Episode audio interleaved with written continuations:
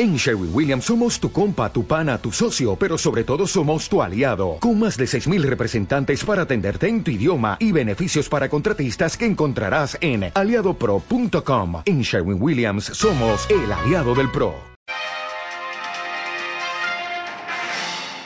Buenos días, aquí Mayayo en el Radio Trail para Carreras de Montana. Hoy viajamos a Colorado, a las montañas San Juan, donde acaban de disputarse, de hecho, solo han entrado los tres primeros, que han sido nada menos en la Hard Rock 100 Miles que Kilian Jornet, pentacampeón y nuevo récord en el sentido horario, con 21 horas 36 minutos.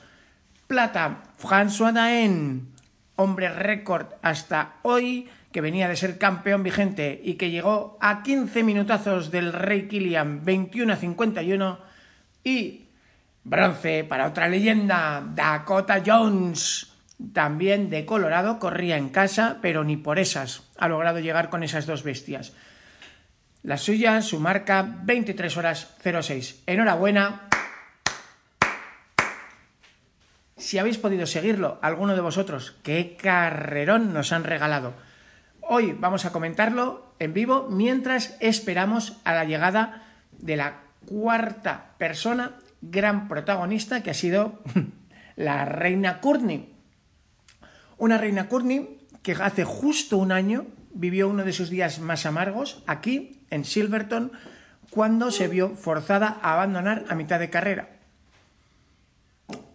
No fue agradable, eh, pero a partir de ahí lo utilizó como motivación, tal como comentaba en el Twitter hace un rato, a veces se gana, a veces se aprende, no cabe duda que Courtney aprendió todo lo que tenía que aprender y desde aquel día es una apisonadora. Ya veis, arrasó en UTMB, se metió séptima absoluta, si os acordáis. Bueno, pues aquí va todavía mejor, va sexta absoluta y está ya mm, enfilando los últimos 20 millas a meta, aún le quedan horas. La primera mujer la lleva más de 5 horas, Stephanie Case, y tercera va Darcy Piso. Así que vamos a comentar cómo ha sido esta carrera, precisamente con la última persona del equipo de, patrón, de patrones de carreras de Montana.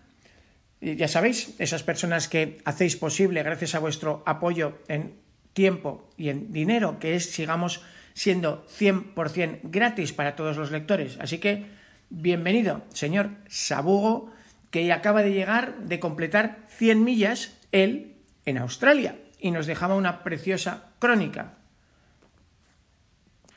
Bueno, Jorge, ¿todavía te duele lo de Australia? Porque ha sido hace nada, la semana pasada. Sí, bueno, aún estamos con las patas para arriba. He salido un día a rodar unos 6, 7 kilómetros ayer y seguir estirando, pero vamos, vamos recuperando. Ahí. Bueno, si queréis, en la web, justo al lado del artículo de Hard Rock, el anterior era la crónica de Jorge de cómo hacer 100 millas y no morir en el intento, pero casi casi. Pues sí, eh, ¿sabes el refrán español ese de consejos tengo, eh, consejos vendo que para mí no tengo? Pues así soy yo yo recomendando cómo preparar el 100 millas y luego pues en casa del herrero cuchillo de palo, pues si no se entrena y se perrea y se vaguea y uno se piensa que puede vivir de las rentas, pues cada vez quedan menos rentas y cada vez se sufre más y, de esta tengo que escarmentar porque un día lo voy a pagar.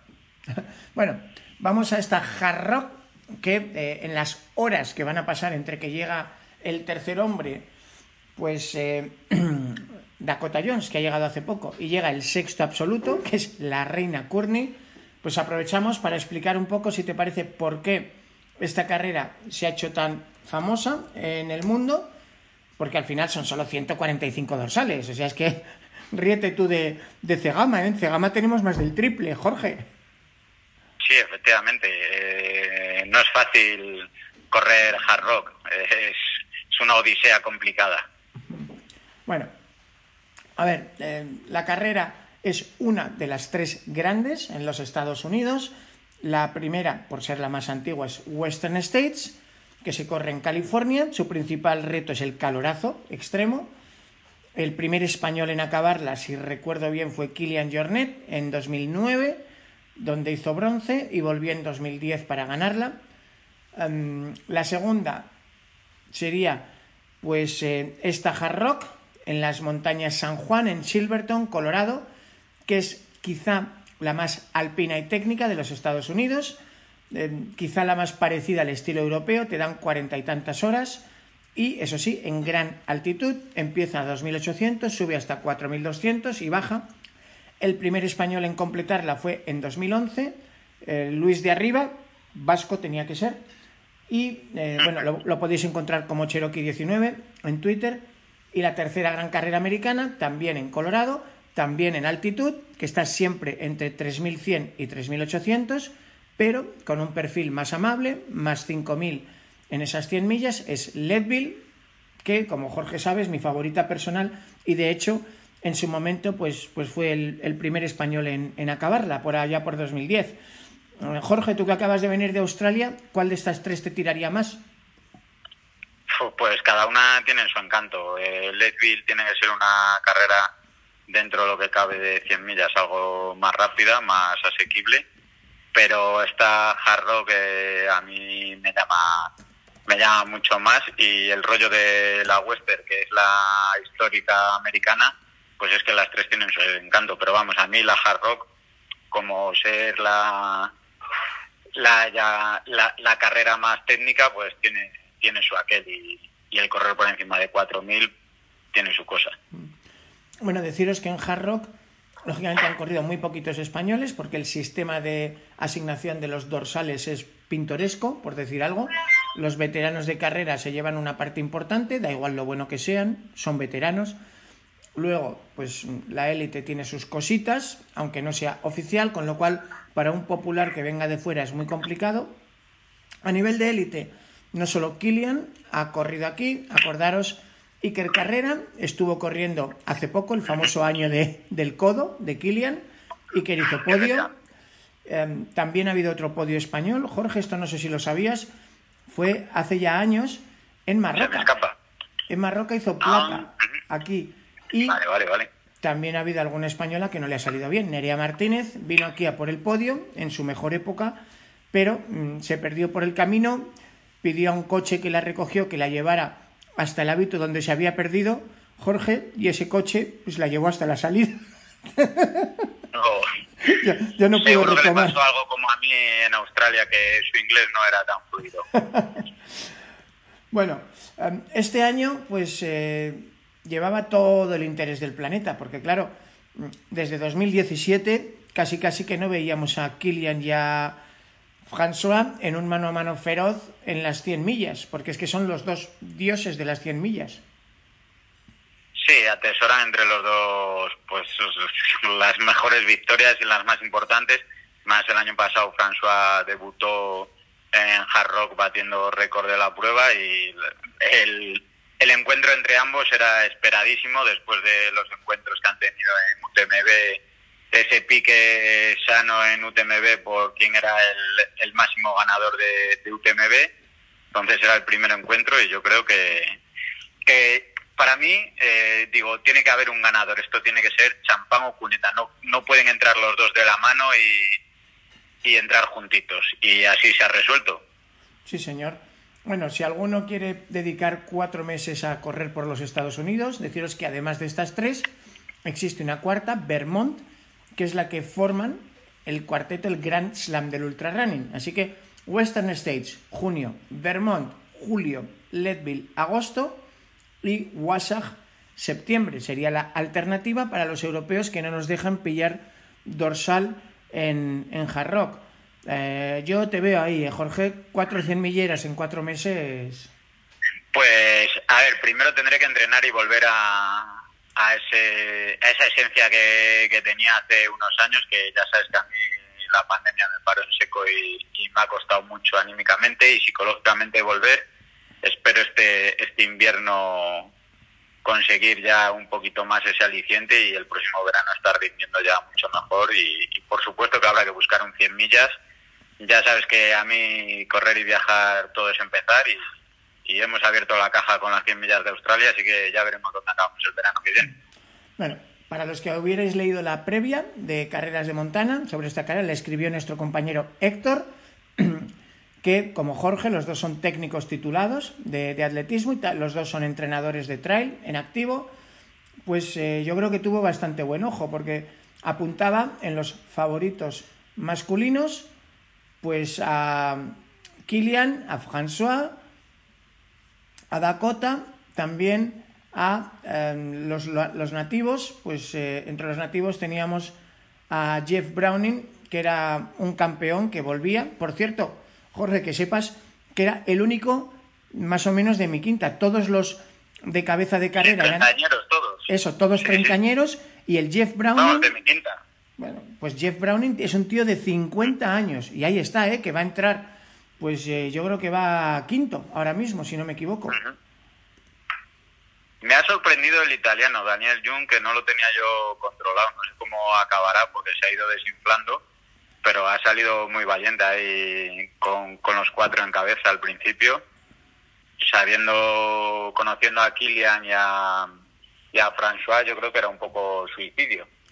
Y es un suicidio hermosísimo, muy gallardo, del italiano que, como bien apunta ahora mismo Jorge, pues eh, ha ido perdiendo fuelle estaba en el paso de la milla 85 a 44 minutos de, Jeff Browning, que le sigue recortando tiempo y ojito, porque viene por detrás la reina Courtney, que estaba a hora y media de Daniel, pero en esas 15 millas puede pasar de todo. Lo mismo se nos planta top 5 la jefa. Pues, pues tiene, tiene pinta. Ahora mismo no sé qué, desayunan las mujeres en Estados Unidos, pero es que entre ella y Camille Gerrón, eh, el, ultrafondo mundial femenino está copado. Sí, bueno, para los que no lo sepáis, hablábamos antes por el Twitter, decían eh, Walter, la mejor ultrera de la historia, increíble, única. Sí, cuando estamos hablando de montaña. Pero si hablamos de ultra running en llano, pues hay otra americana, Camille Gerrón, que eh, ha reventado récords uno detrás de otro, ha ganado prácticamente todo y ahora Jorge está probando con el trail. Su primer intento en Western States se pegó un tortazo de colores, acabó a duras penas y en el segundo, aunque, y ella lo ha reconocido, tuvo la desgracia de que mm, a poco de salir de la carrera pues se encontró con el periodo, eh, aún así se metió en el top 8. buena carrera. Sí, a ver, siempre el que tiene en un sitio tiene en otro, pero como vimos hace eh, el año pasado con Kilian cuando bajó a la pista, al final son detalles, son actividades mm, similares, por no decir iguales, pero hay detalles que técnicos que en montaña o en asfalto cambia un poco. Entonces, cuando tienes una técnica desarrollada y la musculatura la tienes muy adaptada a correr en pista o a correr en montaña se puede resentir y en grandes distancias como las que estamos hablando, pues ese ese pequeño detalle sale sale a lucir en cuanto cambiamos la técnica. No es lo mismo la técnica que tiene Kilian en montaña que luego ponerse a dar vueltas en pista a un ritmo alto, pues esas esos detallitos pueden acarrear una molestia que a lo largo de tantas horas puede ser incómoda e incompatible con, con el alto rendimiento de, esta gente que es la que estamos hablando. Bueno, y de hecho, yo creo que hoy ha sido un ejemplo precioso de esto. Han salido los tres. Al principio Daniel intentaba aguantarles, enseguida vio que eran de otro planeta y les ha dejado. Mm, que Kilian y François iban a estar dale que dale, lo sabíamos. Que Dakota iba a estar plantando cara y en algún momento incluso ha pasado el primero por algún hábito ha sido una, sorpresa agradable para todos, pero a partir de los dos tercios de carrera, estos tíos iban a ritmo de récord, pues lógicamente se ha descolgado un poquito, ha sabido manejarlo muy bien, no ha perdido mucho y ha sabido hacer un bronce en meta estupendo, pero es que estos dos Jorge prácticamente llegaban a la milla 95 juntos y claro, hablando de técnica, había un gran descenso con gran desnivel y quién se ha lanzado como una bestia a por ese descenso final? Hombre, el, loco de Kilian, pues yo estaba seguro que le iba a meter el hachazo al final, que esto no iba a acabar en tablas, porque al final estaba, estaba a favor suyo. No es lo mismo que, que François, que a lo mejor es un tío con más planta, que a lo mejor puede rodar mm, durante más largo, a lo mejor más cómodo, porque su zancada y su el, biotipo de que tiene, pues es mucho puede ser mucho más eficiente que Kilian, pero amigo, en una bajada así, no hay, yo creo que no hay nadie que le tosa a Kilian. Tal cual podéis verlo, en François tenía un, un fotógrafo que le ha hecho el seguimiento completo, Howie Stern, y su equipo nos han dejado unas fotos preciosas y unos vídeos donde se ve claramente ese factor técnico que menciona Jorge en los grandes desniveles. Pues claro, no es lo mismo mover los kilitos de Kilian que los kilazos de François por la diferencia de estatura. François además tiene la manía de llevar unos bastones un poco cortos, para mi gusto, porque siendo un tiarrón como es, no le gusta llevar un bastón largo para hacer palanca, como sí que lleva Luis Alberto. Y cuando veáis algún vídeo del descenso, eh, claro, en una pista tendida, François es Dios, alarga la zancada y Kilian tendría que ponerse a tropecientas revoluciones una, para, para lograr compensar. Pero en un descenso técnico eh, no hay color, Jorge. Ya, yo lo que me extrañó es que François, sabiendo eso, pues no le, no le buscara eh, tirar un poco en, en, la subida o no le buscara atacar. Vi un poco, quizás iban controlando un poco, pero pero claro, sabiendo que llevas al lado a Kilian y sabes que te va a titar en la última bajada, pues me faltó a lo mejor un poco más de picardía de François de decir, oye, voy a atacar a ver qué, a ver qué, qué se cuece. o a lo mejor lo sabido yo. Te yo he seguido así un poco. Sí, pero yo he ido siguiendo la carrera por todas las fuentes que podíamos. Por cierto, un recuerdo para nuestros compañeros Urco Yocano y Alaid Sugasti, que precisamente han estado en Urray, en una parte de la carrera, echándonos una mano con el seguimiento. Y con las distintas fuentes, Jorge, yo creo simplemente no hay más que ver las fotos que ha subido en su cuenta, que, que, que estaba muerto. Que solo con ir a rebufo de Kilian en los últimos 20 kilómetros, bastante tenía el pobre hombre. Sí, además he leído que no va a correr UTMB, ¿no? Me he enterado. En principio no está previsto.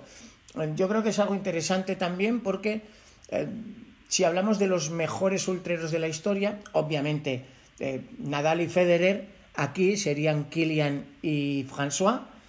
Pero claro, es que mm, igual que apareció Djokovic y, y se creó el Big Three, que le dicen los del tenis, claro, mm, apareció el jovencito Jim Wamsley, pero claro, François y Kilian ya, ya tienen unos añitos, si no me equivoco, 34 el uno, 37 el otro. Y, claro, mm, quizá Wamsley, que además ahora se, ha, se, lo ha jugado todo a irse a vivir a Europa porque quiere ganar UTMB, quiere ganar UTMB, sería bonito, ¿no? Tener un, un Big Three como en el tenis.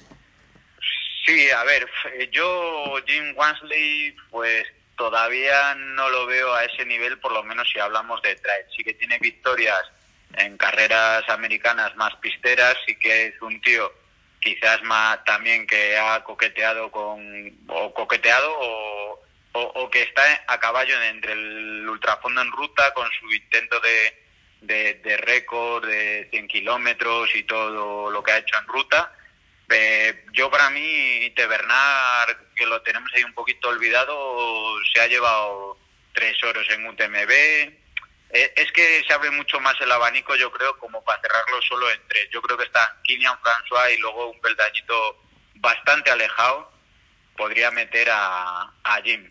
Para mi gusto, es más, como diría yo, es más comercial o a lo mejor se vende más Jim de lo que para mi gusto es sin olvidar leyendas de la historia como Scott Jurek, que ganó siete veces Western States hasta que se aburrió de ganarla y, a partir de entonces eh, apareció como escudero, que ganó en Spartathlon, pero es verdad, Jorge, que, que al pobre Scott lo sacabas del estilo rodador pistero USA y cada vez que vino al UTMB se pegó unos tortazos que logró de cinco salidas una sola meta y creo, o dos y creo que, que jamás entró en el top 10, el pobrecito. A mí es un corredor que le guardo mucho cariño, he leído con mucho recelo sus libros y es un tío muy auténtico, muy original, pero volvemos a lo mismo. Para mí creo que un ultrafondista de, de trail que se premie, si queremos encuadrarlo en, eh, ahí, tiene que haber, llevarse un, un oro en UTMB por lo menos, o al menos hacerse un podium, porque bueno, al final eh, es una carrera al año, eh, es muy complicado, los corredores de ultrafondo tienen muchos compromisos, es muy complicado, tienes que, se te tienen que alinear mucho los planetas. Por ejemplo, para mí Luis Alberto merecía por carrera tener un oro en UTMB, no ha podido ser pues por casualidades de la vida, porque no se han alineado los planetas, porque cuando no era una cosa era otra. Pero para mí antes pongo a Luis Alberto que a Jim. Para mí, a lo mejor es por tirar, por, hacer patria, pero... Por, por palmarés, como ultrero no cabe duda, porque Luis Alberto es tricampeón del mundo de ultras y, Jim Wamsley no. o sea que, en fin, por palmarés, ponte como quieras, que, está claro. De hecho, si la historia ha sido injusta con algún superclase, yo he tenido la mala pata de ser testigo de las cosas que le han pasado a Migueleras. Es que ha llegado a hacer una plata, pero claramente por calidad era un corredor pues, muy superior a muchos otros que han ganado UTMB. Sí, sí. Eh, también otro que vamos a decir. Yo me acuerdo, eh, yo una de las peores patas que he metido fue decirle a Miguel Eras, eh, lo recuerdo como si fuera en el autobús de la Transgran Canaria a la salida, yo creo que fue 2011 o 2011, que le dije de coña allí en un corrillo que estábamos de cachondeo, eh, Miguel, hoy te gano, ¿eh? claro, fue las risas. El pobre hombre, no sé qué le pasó, que se retiró. Y, dice, joder, qué, qué bocaza soy.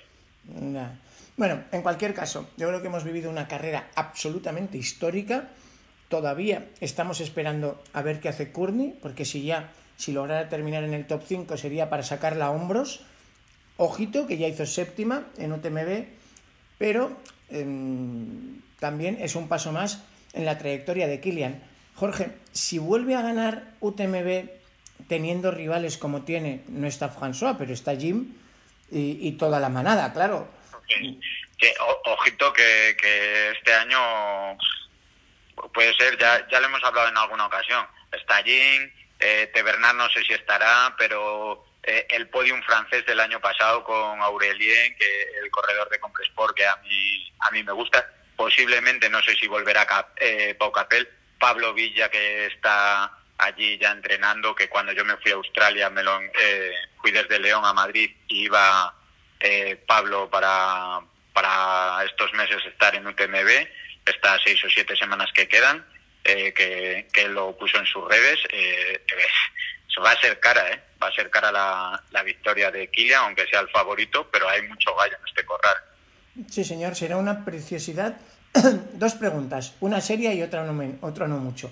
La primera, tú que eres entrenador, eh, ¿qué tipo de calidad natural hace falta para ser capaz de hacer récord en una maratón digamos, corta y explosiva como este Gama en mayo y récord en eh, julio, pues poco menos de, no llega ni a dos meses, en, en, una ultra extrema técnica muy agreste y en gran altitud.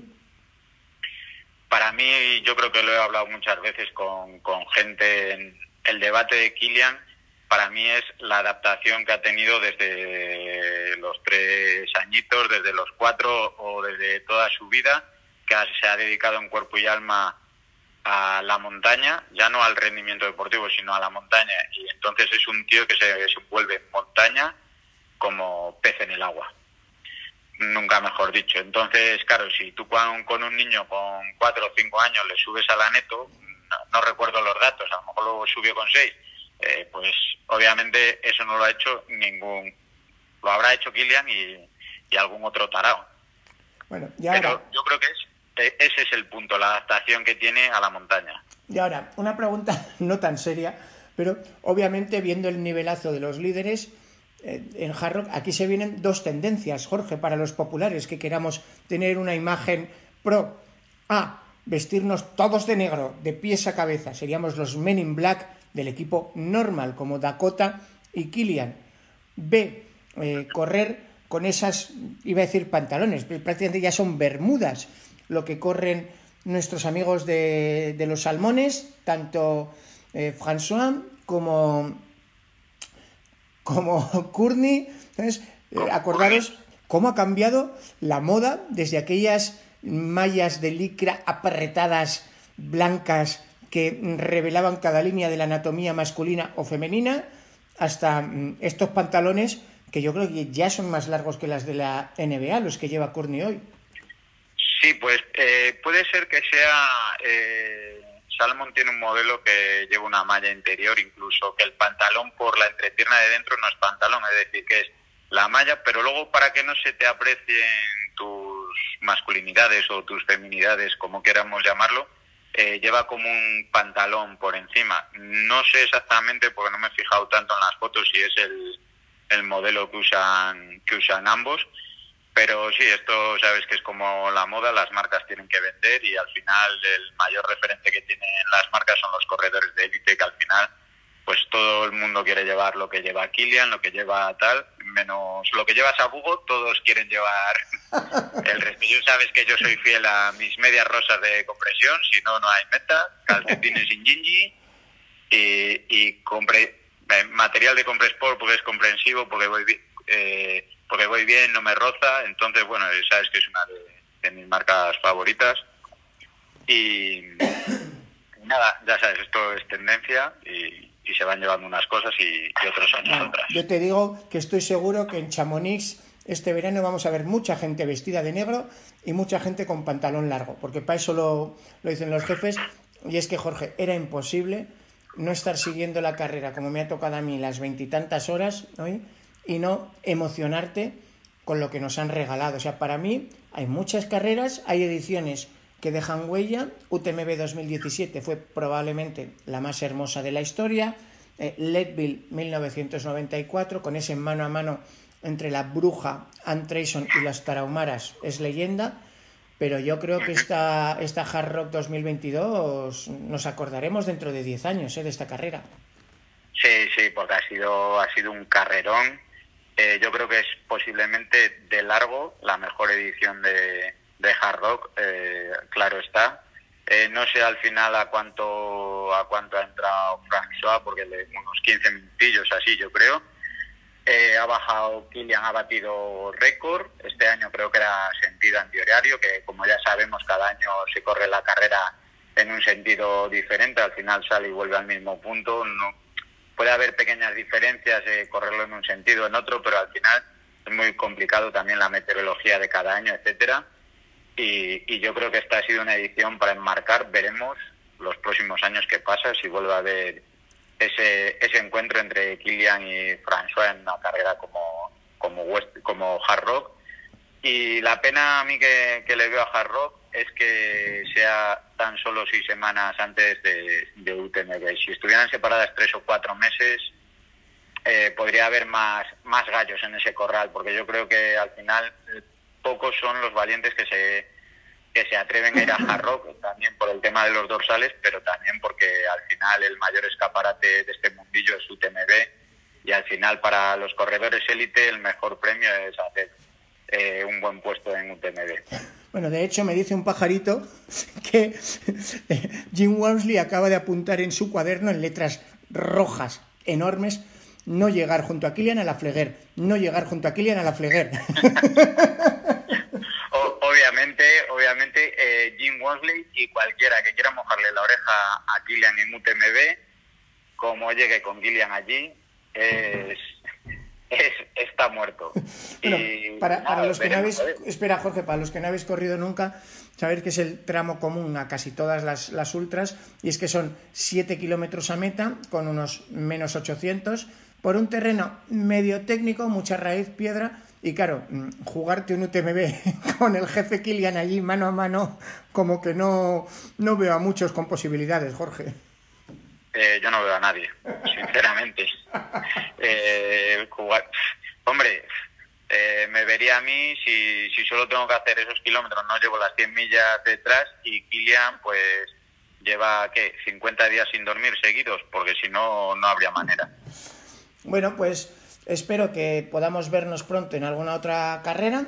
Enhorabuena por tus 100 millas y gracias a todos los que nos habéis estado siguiendo en estas 100 millas de Colorado. Qué espectáculo, qué bonito es este deporte y la verdad es que a veces todo eso del streaming y la cámara y tal mm, como que tiene la importancia justa, ¿no? Porque todos nos hemos sentido allí metidos. Pues sí, la verdad es que es una, una carrera muy emocionante al nivel de que no es años luz de UTMB en cuanto a faranduleo o repercusión, pero es una carrera muy muy interesante. El correr por encima de 4.000 gran parte, eh, parte de la carrera, la carrera en altitud, etcétera, es un, era una carrera, pero a seguir un enfrentamiento entre, para mí, los dos eh, más grandes de la historia de este deporte. Así que veremos a ver otros años si, si repiten ambos y veremos a ver futuros desenlaces entre ambos. Bueno, pues un recuerdo para Alaitz y Urco que están allí en Uray, en Colorado. Un abrazo, Jorge, y nos veremos en Chamonix con todo el equipo de carreras de montano un año más. Cuídense mucho, nos vemos por las montañas. Venga, un saludo.